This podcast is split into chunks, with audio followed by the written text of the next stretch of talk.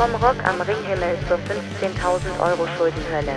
In ihrer Bandgeschichte ist so ziemlich alles drin, bis auf den großen Durchbruch. 20 Jahre semi-erfolgreich, hunderttausende Kilometer on the road, tiefe Einblicke in das Haifischbecken Musikbusiness. Oliver Pfleger, Christian Stephan und Philipp Schreiber von AOP haben viel zu erzählen. Über ihre Band, Momente auf und hinter der Bühne, Höhen und Tiefen und natürlich über das, was uns alle am Leben hält, die Musik.